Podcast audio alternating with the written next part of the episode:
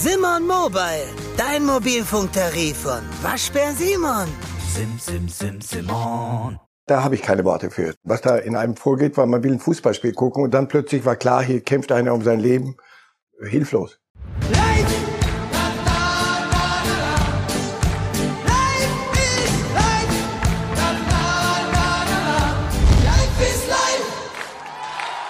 Herzlich willkommen zu Reif ist Live, dem Fußballtalk mit Marcel Reif, natürlich hier im Studio.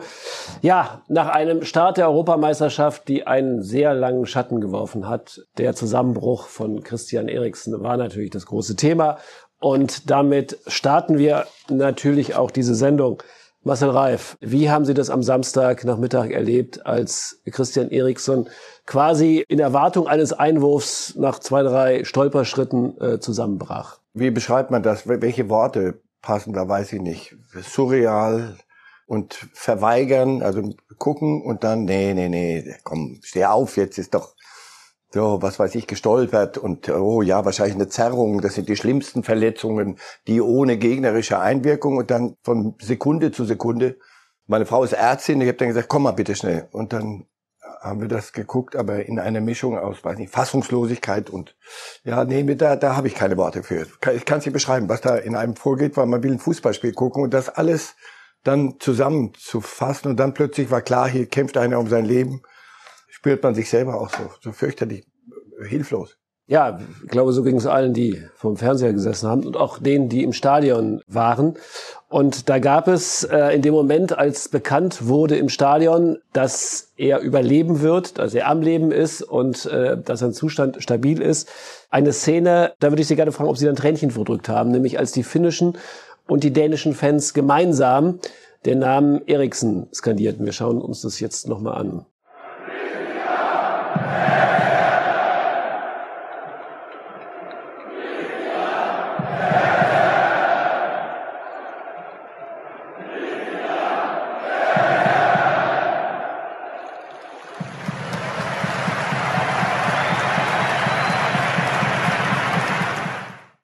Zeigen Sie mir das noch ein paar Sekunden länger, dann kriegen Sie jetzt noch ein paar, nicht nur eine, nee. Also das geht eine, schon. nicht nur eine Trainer. Das ist, der Fußball kann auch anders und das ist gut so. Ja, das waren äh, im Schlimmen, aber auch im Positiven natürlich Bilder, an die man noch lange denken wird, äh, die man noch nicht vergessen wird. Wir schalten jetzt mal zu unserem Kollegen Philipp Ahrens nach Dänemark. Er steht nur wenige Meter vom Camp der dänischen Nationalmannschaft entfernt. Pippo, du stehst, wo stehst du eigentlich genau? Also ich stehe in Helsingør, das ist rund 50 Kilometer nördlich von Kopenhagen und hier ist die dänische Nationalmannschaft untergebracht im äh, Schloss Marienlüst. Das ist ein sehr, sehr schönes Mannschaftshotel, was sie seit Jahren hier oben an der Küste haben. Und hinter mir sieht man die, die Ordner. Äh, in wenigen Minuten wird die Mannschaft hier zum ersten Training auflaufen, was es äh, seit dem dramatischen Zwischenfall ja am Samstag gegeben hat. Gestern war alles abgesetzt worden. Jetzt soll heute der, der erste Schritt Richtung Normalität, was ja sehr, sehr schwierig sein wird, der soll vollzogen werden. Kaspar Schmeichel, der dänische Torwart, hat soeben gesprochen. Was hat er denn über die Gefühlslage der Mannschaft und über seine eigene gesagt? Ich hatte die Möglichkeit, ihm im Rahmen einer äh, virtuellen Pressekonferenz mit ihm zu sprechen. Und äh, er hat mir bestätigt, dass er gestern bei Christian Eriksen auch im Hotel war und dass es für ihn wunderbar zu sehen war, sein Gesicht zu sehen, seine Stimme zu hören. Er sagt, äh, Christian ist wie er selbst. Das ist sehr, sehr wichtig für die Mannschaft, denn er sagte auch, hätte für uns nicht weitergehen können, wenn wir nicht gewusst hätten, dass Christian in Ordnung ist. Du sagst im Hotel, du meinst wahrscheinlich in der Klinik, nehme ich an, ne? Äh, Entschuldigung, im, im, im, im Ries Hospital, ja. Welche Informationen gibt's denn? Das heißt hier, er muss noch einige Tage möglicherweise zur Überprüfung in der Klinik bleiben. Man muss jetzt erstmal auch rausfinden, was ist eigentlich die Ursache gewesen? Warum ist er zusammengebrochen? Das war auch der ähm, Anfang der Pressekonferenz, äh, wurde gesagt, dass es genau der gleiche Stand ist, dass es weiterhin Untersuchungen gibt, aber dass es Christian soweit gut geht und äh, man natürlich jetzt abwarten muss. Und er hat das ja selber auch gegenüber der Gazzetta dello Sport, hat das ja sein Berater äh, weitergegeben, dass er unbedingt wissen muss, und das ist ja auch nur verständlich, woher kam das? Diese Ungewissheit, was ist da passiert? Das muss ja geklärt werden. Das ist ja auch entscheidend für seine weitere Karriere. Die Frage hängt ja auch äh, daran, kann er nochmal Fußball spielen oder nicht? Genau, das ist die große Frage. Am Ende ist es natürlich, wenn man das sieht, äh, noch Glück im Unglück gewesen. Ein Happy End. Äh, die UEFA hat unmittelbar nach dem Zusammenbruch und als man wusste, er wird überleben, gesagt den Dänen, entweder er spielt heute Abend, also am Samstagabend, oder Sonntag um 12. Ende aus. Die zwei Möglichkeiten hatten die Dänen, die ja absolut unter dem Schock standen. Die dänische Mannschaft hat sich dann nach Rücksprache mit Eriksen in der Klinik telefonisch entschieden, wieder auf den Platz zu gehen. Er hat ihnen gesagt, spielt, spielt für mich. Ein Tag später, also gestern am Sonntag, hat der dänische Trainer Julmand äh, erklärt, diese Entscheidung war falsch und sie war hart. Hart deshalb, weil die UEFA ihnen keine andere Chance liegt, zwischen sofort oder Samstagvormittag weiterzuspielen. Marcel Reif, was ist das für ein Verhalten der UEFA? Wie schätzen Sie das ein? Ja, das ist an äh, Jämmerlichkeit nicht zu über- oder unterbieten.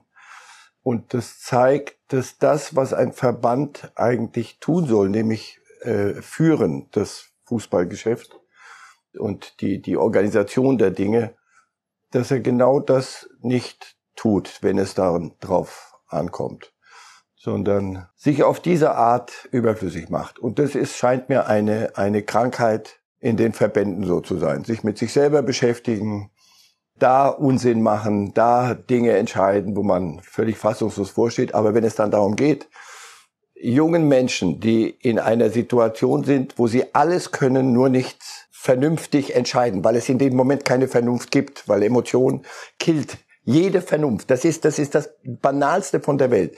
Und da diesen Jungs eine solche Entscheidung aufzubürden, die dann sagen, okay, okay, dann rufen wir aber, dann muss aber Christian sagen. Christian soll dann das dann weiter mitentscheiden. Seid ihr verrückt? Also ich bin Vater von drei Söhnen, ich will das jetzt nicht, nicht vergleichen, aber ich kann doch sechs, sieben, achtjährigen, als sie so jung waren, gibt es Momente, wo die, da können die nichts entscheiden. Und nicht, weil sie in einer Stresssituation sind, sondern weil sie dazu gar nicht in der Lage sind. Sondern muss ich sagen, ja, sehr schön, ich habe die Argumente auch verstanden, aber jetzt wir machen es bitte so dieses nicht zu tun, sondern es in diesem Moment diesen Jungs zu überlassen, nein, nicht überlassen, ihnen aufzubürden, aufzuzwingen, ist verantwortungslos. Ich glaube, diese Meinung teilen sehr viele, auch in Dänemark. Pippo, ich hoffe, du bist noch zugeschaltet. Gab es aus der Mannschaft äh, heute, äh, zum Beispiel von Kaspar Schmeichel, der gesprochen hat, auch äh, bei dem Thema weitere Kritik an der UEFA? Definitiv. Also sowohl äh, Kaspar Schmeichel als auch Martin Braithwaite äh, haben sich massiv beschwert über die diese Entscheidung. Äh, Braithwaite hat zum Beispiel gesagt, ähm, nachdem gespielt wurde, äh, sei er mit den Gedanken völlig woanders gewesen. Und Kaspar Schmeichel hat gesagt, in der Hitze so einer Situation, so eine Entscheidung zu treffen, da hätte man die ganzen Regularien einfach aussetzen müssen und vielleicht mal einen Tag äh, abwarten und danach eine Entscheidung zu treffen. Die Zeitung äh, Berlingske hat heute eine Überschrift gemacht, die ist sehr, sehr treffend, dass man die Nationalmannschaft äh, im Stich gelassen hat. Und ich glaube, das äh, trifft genau den Punkt. Marcel Reif, Matthias Brüggelmann hatte gefordert in einem Kommentar, man solle den äh, Dänen sozusagen einen Ehrenpunkt geben. Macht sowas Sinn? Wäre das eine vernünftige Geste? Man kann auf solche Gedanken kommen, ja.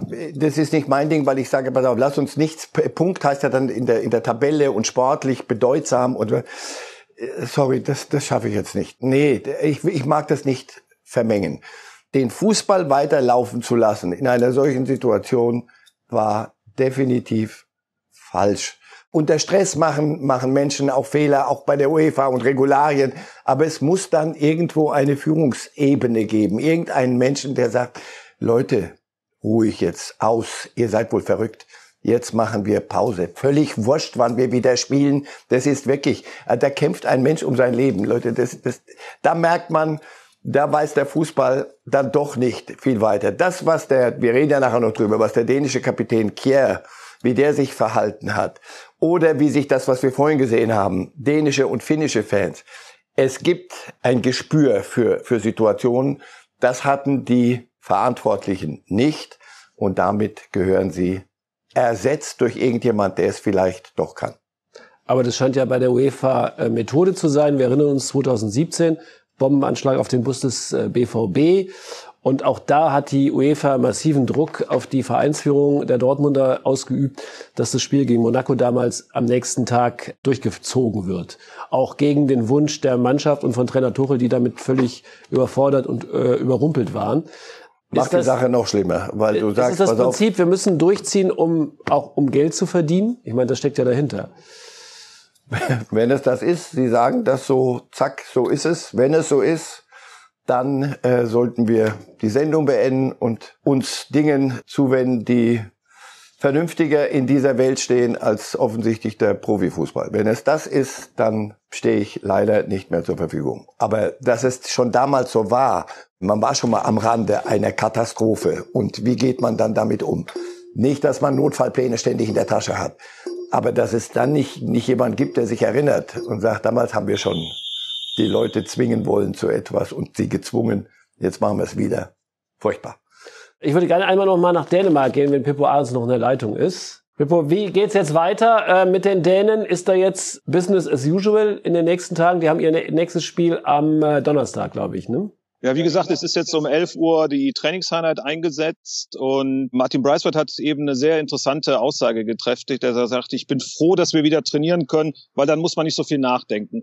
Kaspar Schmeichel hat auch gesagt, wir müssen jetzt zusammen einen Weg finden, um aus dieser Situation rauszukommen für unser Land, aber vor allen Dingen auch für Christian. Und das ist, diese dänische Mannschaft hat sich in allen Jahren immer durch etwas ausgezeichnet. Das ist dieser Zusammenhalt. Man kennt dieses Lied, wie er rulle, wie er wille, wie es doch zusammen, Sill um Sille. Man steht zusammen. Und das hat diese Mannschaft ja exemplarisch gezeigt in dieser Situation, als sie sich um ihren Spieler gestellt hat. Man sieht jetzt gerade im Hintergrund kommen die ersten Spieler und äh, Betreuer äh, zum Training hier beim Stadion vom FC Helsingör. Dieses kleine Land, das so viele großartige Fußballer hervorgebracht hat, wird dadurch wachsen. Da bin ich fest von überzeugt und wir werden am Donnerstag eine dänische Mannschaft sehen, die, die ja eh schon eine hervorragende Mannschaft ist, die sich zerreißen wird für ihren Kumpel, für ihren großartigen Spieler Christian Eriksen, wir werden sehen, was daraus wird. Sie, sie wissen selber nicht, wie weit sie kommen werden, aber sie werden äh, alles dafür tun, um würdevoll, und das sind sie jetzt schon, sie sind ja jetzt quasi schon Europameister, abtreten zu können. Und mal gucken, wie weit das geht mit ihnen. Ja, Philipp, vielen Dank. Ja, es ist ein harter Bruch jetzt zum nächsten Thema zu kommen, aber die Europameisterschaft geht nun mal weiter und sie geht morgen weiter mit Deutschland. Weil es Christian Eriksen offensichtlich gut genug geht. Sonst das stimmt wäre ich dankbar, wenn wir über andere Dinge reden müssten. Nein, wäre ich nicht dankbar, sondern ich würde dann nicht mehr über EM reden. Hätte dann die EM abgebrochen werden müssen? Wenn, wenn im, im, im, schlimmsten Falle, absolut. Also ich gucke mir da kein Fußballspiel mehr an. Ich weiß nicht, wer das sonst möchte, mag mir jetzt niemanden vorstellen. Aber mir fehlen ein paar ein, leider. Jetzt geht's, geht's besser. Ja. Jetzt geht's weiter und wir reden einmal über die deutsche Nationalmannschaft ja. gegen Frankreich, ähm, gleich gegen den Weltmeister. Besser kann es nicht kommen zum Auftakt. Die Mannschaft steht soweit. Bild hat heute berichtet, dass auch die letzte Position quasi vergeben ist. Havertz oder Sané war ja lange Zeit ähm, ein offenes Rennen. Das Rennen ist gelaufen für Kai Havertz. Er wird spielen. Das sind unsere Informationen. Richtige Entscheidung? Gut nachvollziehbare Entscheidung. Er kommt als Champions League Sieger, als Entscheider, er hat das entscheidende Tor erzielt im Finale. Plus er kann wirklich Spitze spielen, und zwar zentrale Spitze. Das ist nicht Sanés Position. Insofern, das ist taktisch, aber auch vom, glaube ich, vom äh, Gemütszustand jetzt der jeweiligen Herren ist das eine prima nachzuvollziehende Entscheidung. Deswegen natürlich die Frage, morgen Abend, was sehen wir da? Entweder um Himmels Willen in der ARD mit Fritz Wepper oder parallel um Himmels Willen mit Yogi im ZDF. Fragezeichen. Ach, ich überlege noch ein bisschen, aber kann mir vorstellen, dass die Entscheidung in, nach rechts in die Richtung geht. Aber um Himmels Willen, weiß ich nicht, bin ich so skeptisch. Sie haben es selber gesagt, es geht gleich gegen Frankreich. Groß sich einspielen und Deutschland ist eine Turniermannschaft und steigert sich. Das sind alles die Schoten aus längst vergangenen Zeiten. Einfach wegtun. Einfach jetzt mal auf den Platz gehen mit einem, mit einer Mannschaft, die sich sehen lassen kann. Sorry, also jetzt zu sagen, boah, die Franzosen haben aber, wenn wir unsere durchgehen, von A vielleicht nicht bis Z, aber bis Y, äh, sind wir schon ganz gut unterwegs. Mal gucken. Aber ganz Augenhöhe ist es nicht. Frankreich gilt als der Frankreich ist Favorit der Top-Favorit. Deutschland ist nicht der Top-Favorit. Macht das die Sache schwieriger oder leichter? Ich glaube, es macht die Sache ein bisschen, was das angeht, einfacher. Dennoch musst du es ja dann runterspielen. Aber die Franzosen werden sehr intensiv beguckt werden als Top-Favorit. Wir haben sie zuletzt geschlagen, wann, die Franzosen? Puh, Jetzt habe ich ihn. schon länger her. Ja, schon länger hin. Bei der WM 2014. Aha, 1 zu genau. 0 Ja. im Viertelfinale. Danach haben wir dreimal verloren und zweimal unentschieden gespielt. Also nicht so doll die Bilanz. Jetzt Ihr Tipp für morgen Abend? Ich neige zu einem 1 zu 1. Es ist diplomatisch. Nein, nicht diplomatisch, sachlich und wäre auch sehr gut mitzunehmen dann in den Rest dessen, was da noch folgen soll. Ich glaube, Jogi Löw würde ein 1 zu 1 unterschreiben. Glaube ich auch. wenn wir ihn heute fragen. Ähm, noch eine schnelle Idee. Kimmich, so eine Art Re- Rechtsverteidiger, so ein verkappter Rechtsverteidiger, ähm, ist es eine gute Idee? Absolut. Alternativlos. Bei dem Angebot und bei den Notwendigkeiten. Und vor allem, er macht es auch. Alles gut. Ja, das Genau ist richtig so. Bisschen wie bei Philipp Lahm damals während der WM. Der ist ja auch. Hat auch nicht geschadet damals, wenn ich mich recht entsinne. Wir haben jetzt einige Mannschaften gesehen, die zu den Favoriten oder Mitfavoriten zählen. Frankreich ist klar, steht oben drüber, aber was danach kommt, hat schon einmal gespielt. Es war England, Italien, Belgien und gestern Abend die Niederlande. Gehen wir einmal kurz durch die Mannschaften durch. Fangen wir mit Italien an, weil die auch das Eröffnungsspiel hatten. Was ist Ihnen aufgefallen? Zu schwache Türken. Aber die musst du dann auch erstmal so herspielen. Nennen Sie mir irgendeinen der Konkurrenten, der sagt, auch wir würden gern gegen Italien spielen. Das ist der Gegner, der, der so wie eine Wurzelbehandlung. Da weißt du, boah. Und die können auch, inzwischen spielen sie auch ansehnlichen Fußball. Das hat Mancini hingekriegt. Richtiger Kulturwechsel. Sehr gut. Leider sehr gut. Ein 3-0 gab es bei Italien selten. Bei Ja, Turnier. und die haben weitergespielt. Das ist völlig unitalienisch. Also 1-0, 2-0. Und dann, komm, warum? Ist doch lustig gerade. ich glaube, die sind 1982 mal nur mit 1 zu 0 Siegen ins Endspiel gekommen. Ne? Das ist, war deren DNA. Da haben sie was dran geändert. Sehr gut. Belgien. Ja, auch zu schwache Russen. Also ich kann noch nicht genau sagen, die beiden, weil die muss ich erstmal gegen richtig gute Gegner sehen. Aber ohne, ohne De Bruyne zum Beispiel, und das ist ein zentraler Spieler, der wird jetzt erst kommen im, im Laufe des Turniers. Also, ich habe noch nicht die, die, die Top-Belgier gesehen und auch noch nicht gegen einen starken Gegner. Aber, äh, wie gesagt, erstmal runterfieseln, einen schwächeren Gegner, das haben sie getan. Ich habe nichts wegzunehmen von davon, dass sie zum Kreis gehören. Gute Bräune haben wir noch nicht gesehen, aber Lukaku haben wir gesehen. Lukaku. Lukaku haben wir gesehen und den haben auch die anderen gesehen, aber das war nicht neu. Das ist Urgewalt. Mhm. Kann der, ähm, oder sehen Sie denn mit vorne bei der Frage, wer wird der Torjäger des Turniers? Wenn er so weitermacht, wird es sich nicht verhindern lassen, dass er in die Verlosung mit reinkommt. Dann sind wir beim Spiel von gestern Abend, den Niederlanden. 2-0, 2-2, 3-2. Das Spektakel. Zu viel hergegeben, aber wenn man schon was hergibt, muss man sich's wiederholen. Leider, das kostet Kraft, kostet Nerven. Das haben sie gezeigt. Und es fehlen ihnen äh, die Van Dijks. Da fehlen zwei, drei Spieler. De Licht hat nicht gespielt. Da hat man gesagt, ah, da, da, so, so doll ist es mit dem Reservoir nicht. Da spielen Jungs, die hatte ich selber noch nicht so auf dem Schirm und die kommen und, und sind unbeschwert und machen dann auch die Kinder, äh, für in Anführungszeichen Kinderfehler. So fürs 2-0, ja, dann halt nicht und zack, steht 2-2. So, und dann musst du nochmal, und das haben sie hingekriegt, an sowas wächst eine, wächst eine Mannschaft. Auch gut. Gut, und die haben Depay, das ist, Ja, nicht, sie haben nicht nur Depay. Sie haben gestern, Frankie de Jong hat gestern gezeigt, dass er für einen so jungen Kerl ständig überall ist und Verantwortung übernimmt und die Bälle holt und, und saugt. Ah, Die haben was. Die haben dieses Junge, das kann schiefgehen, wenn da mal, wenn die Erwachsenen mal dagegenhalten, richtig, und sagen so, nee, jetzt kommt ihr nicht mehr zurück. Aber ich glaube, da wächst eine Mannschaft. Die wachsen so noch mehr und mehr rein in dieses Turnier. Müssen wir mitrechnen. und Trainer de Boer ist von dieser Kreufschen Ideologie 4-3-3 weggegangen, was ja in Holland riesen äh, Theater geht ausgelöst Richtung hat. Blasphemie. Das Ja. äh, 4-3-3 nicht 4-3-3 zu spielen in Holland. Er, er ist sowieso einer, der sagt, ihr könnt mich mal alle. Ich mache das, was ich für richtig halte. Damit wird er nicht äh, Liebling der Nation. Es sei denn, er sagt, na, wer hat denn Recht gehabt? Und das gucken wir uns mal an. Gut, die Holländer sind ja auch nicht so mit Titeln verwöhnt. 1988 das einzige Mal die Europameisterschaft, ausgerechnet in Deutschland. Wir werden sehen. Ähm, auf jeden Fall haben wir gesehen, dass Stimmung im Stadion war. Das war ganz toll in Amsterdam. Oranie und Gesang, das war wieder Gefühl von richtigem Fußball. Ja, und England. steht England drauf und irgendwie ist nicht England drin. Also ich habe immer gesagt, England war ja immer, immer jedes Turnier. Oh, die haben eine Generation. Damals Beckham, wir erinnern uns, die ganze Beckham-Truppe. Und oh, das, das, die haben ein Talent.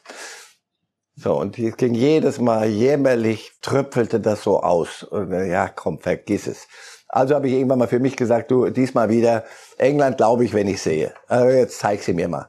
Kroatien galten als deren äh, Angstgegner. Das gibt's ja. Irgendwann kann man sich da so lange einreden lassen, bis man es wirklich glaubt. Aber wer das Spiel gesehen hat gestern, diese jungen Bellingham Europarekord aufgestellt, als jüngster bisher überhaupt Teilnehmer an, an einem solchen Turnier. Also da sind die Jungen unterwegs und die machen das sehr gut. Also England spielt zu Hause in ihrem Wembley, die, die Gruppe. Hab auch da nichts wegzunehmen. Äh, Im Gegenteil, ich fange an, England ernst zu nehmen. Großer Satz. Sie haben natürlich auch eine Offensivkraft mit Foden, mit Kane, mit Sterling. Ja, und haben aber auch hinten äh, nicht nur Klopper und äh, Schränke, Nee, da, da stimmt die Balance. Die, die spielen einen sehr ansehnlichen, sehr ansehnlichen Fußball. Also macht Spaß, denen zuzugucken. Mit dem alten britischen Fußball, Pick and Rush. Nichts mehr zu tun. Nicht mehr zu tun. Der Southgate macht einen klasse Job. Ja.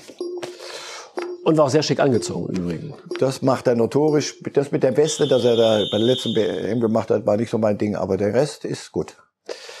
Ja, wir bleiben irgendwie bei England, denn es gab gestern Abend einen Spieler, den besonders die Fans in Deutschland und noch besonderer in Dortmund vermisst haben.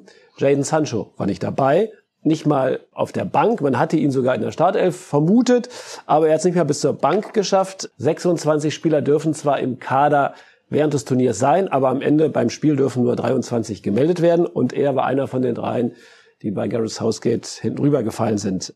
Southgate hat hinterher erklärt, naja, ich habe halt drei streichen müssen und er war dabei. Ich habe mich für die Besten äh, entschieden. Das ist jetzt nicht gerade ein Kompliment für Sancho. Macht der Southgate den Dortmund ein bisschen den Marktwert kaputt? Also wenn Gareth Southgate auch noch die Zeit hätte, während eines solchen Turniers sich über den Marktwert und die möglichen Verluste für Borussia Dortmund Gedanken zu machen, das wäre mir unheimlich. Es ist doch nicht so, dass, dass Southgate sagt, ach, Sancho ist zwar besser, aber den lasse ich einfach mal draußen, sondern die Bundesliga-Saison ist rum, die war prima für, für Jaden Sancho. Jetzt geht's, wir alle reden doch darüber, Marktwert gerade, das ist doch schon unterschwellig drin. Äh, Manchester United und Wechsel, der sollte doch letztes Jahr schon. Er ist ein junger Kerl. In der letzten Saison hat er es nicht so hingekriegt am Anfang. Da fiel er erstmal richtig in ein Loch rein, als das mit, mit United nicht klappte, seinem, den Club, wo er unbedingt ob man hin will auch, ist ja in Ordnung. Das Gerede geht ja weiter. Sein Berater ist ja unterwegs. Man hört ja, erstes Angebot und so. Das kann mit einem Jungen im Kopf natürlich ein bisschen was machen und der Kopf äh, gibt das dann an die Beine weiter und die Beine sagen, nee, jetzt geht's gerade nicht so richtig. Und das nehme ich an, ist die, was nehme ich an, davon bin ich überzeugt, ist das, was, was der Southgate gesehen hat. Und dann hat er sich die anderen angeguckt und er hat ja das, was wir im Mittelfeld haben, hat der in der, in der Offensive vorne. Äh, das werden die Franzosen übrigens am Dienstag auch haben. Also all die Dembélés und Commans und also Griezmann und Benzema. Ich sag's nur, nochmal, selbst mit so super Spielern kriegst du nur elf auf dem Platz. Und er hat sich das überlegt und hat so entschieden. Ich weiß nicht, wie, er, wie, wie Sancho trainiert hat die letzten Tage. Es wird seine Gründe haben, denn sonst wären wir ja in Kategorien unterwegs, die wären ja alle. Der Stand ist eigentlich bei Sancho. Manchester United wollte bisher 70 Millionen zahlen, Ablöse an den BVB. Der aber verlangt so Pi mal Daumen 100 Millionen. Ähm, ja, ist, wäre Sancho schon wirklich ein Spieler für einen dreistelligen Betrag? Das müssen Sie Manchester fragen, äh, United. Dass er ein Potenzial hat, das hat er gezeigt. Und nicht nur Potenzial, sondern dass er liefern kann. Das haben wir gesehen in Dortmund. Sehr, sehr eindrucksvoll. Die sind gerade mitten im Umbruch. Äh, die haben offensichtlich auch äh, solche und die Leute hinter offenbar die Pfunde auch im Täschchen. Und dass Dortmund da das, was sie an Marktwert aufrufen, sich gut überlegt hat und sich auch der Folgen bewusst ist. Ich glaube, es geht, das klingt so wie die 70 und die 100, da wären 30 Millionen dazwischen Luft. Das glaube ich jetzt nicht so, weil sonst so, so führt man keine Verhandlungen. Das ist ja Unsinn. Ähm, ich glaube, da geht's dann um Bonus und wann und wenn ihr und falls ihr dann doch, dann kommen nochmal zehn und nochmal zehn und nochmal zehn. So, ich glaube, es geht mehr um das Kleingedruckte. Ich bin überzeugt davon, äh, Sancho wird, wird zu Manchester United gehen. Die wollen ihn, er will Und die Dortmunder können sich nicht äh, ein, ein Dauerthema leisten und wollen es auch nicht. Jetzt soll es aber, so die Gerüchte, Spekulation auch aus England, äh, einen Konkurrenten geben für Sancho beim Interesse von Manchester United und der kommt auch aus der Bundesliga, nämlich Coman. Coman ist ein Thema bei den Bayern zurzeit aus ähnlichen Gründen, weil aber da eher intern, weil er sagt, ich würde gerne bleiben. Allerdings muss es richtig Manna regnen nochmal. Und die Bayern haben klipp und klar gesagt und bei Alaba durchgezogen, äh, es gibt eine Grenze dessen, was wir machen werden. Und wenn nicht, dann wird es kosten, denjenigen, der ihn möchte. Und dann werden die Bayern wieder was in der Kasse haben und werden Ersatz finden. Da wette ich. Bayern wird den Spielbetrieb nicht einstellen, selbst wenn Coman ginge. Jetzt hat Marcel Reif 100 Millionen in der Tasche, die er für Manchester United ausgibt. Gibt er die für Coman oder gibt er die für Sancho aus? Aus rein sportlichen Gründen. Coman hat schon mehr auf der Uhr. Sancho hat für mich mehr Perspektive. Und wenn er stabil ist und alles Gequatsche um ihn rum mal aufhört, sondern er nur noch kicken kann, ich würde äh, Sancho nehmen. Gut, klare Aussage. Es wurde ja viel darüber gesprochen, dass der Transfermarkt unter der Corona-Krise leiden wird, dass die Preise sinken. Jetzt reden wir auf einmal schon wieder von 100 Millionen, Herr Kollege. Aber das wussten wir doch. Das wussten wir doch, dass das alles Lippenbekenntnisse sind. Die, es wird ja keinem Kind Milch genommen. Also insofern, die, die haben das Geld. Das Geld wird unter diesen großen Clubs zirkuliert. Das Geld ob da eine Null mehr oder weniger. Das ist obszön, das ist alles nicht in, in unseren Kategorien, aber sie haben es und es, es ändert sich gar nichts. Die große Demut, die da kommen sollte, die habe ich nicht geglaubt beim ersten Atemzug nicht. Gut, ich glaube es ehrlich gesagt auch nicht. Karl-Heinz Rummenigge hat Sinn gesagt, äh, Sinn, äh, sinngemäß gesagt, wir füttern ein Monster namens Transfermarkt. Ja, da muss irgendeiner sagen, ich gebe dem Monster das Futter nicht, stehen aber drei andere, die sagen, okay, dann geh aber bitte zur Seite, weil wir haben wir noch ein bisschen Futter. Futter und es muss ja weitergehen, junger Mann. Und das Monster wird äh, wachsen. Wir kommen zu einer neuen Rubrik, der Held des Tages. Und da ist uns die Wahl heute nicht schwer gefallen. Simon Kier, ich zeige mal, Bild hat ihn heute auch schon, schon entsprechend so genannt. Äh, der dänische Kapitän der in der schlimmsten Situation, ich will jetzt nicht sagen übermenschliches geleistet hat, aber doch an den Rand gegangen ist. Er hat zuerst äh, geholfen, äh, dass Eriksen die Zunge nicht verschluckt, ist dann zu der völlig entsetzten Freundin gegangen, hat sie getröstet, in den Arm genommen, äh, hat dann den Kreis um die Mannschaft gebildet, dass Eriksen unerkannt, unbeobachtet in der Mitte behandelt werden konnte, hat dann mit Eriksen in der Kabine gesprochen, als es um die Frage ging, können wir das Spiel fortsetzen oder nicht. Und das alles innerhalb von anderthalb Stunden. Vorbildlich als Kapitän oder noch mehr? Viel mehr, ohne Worte.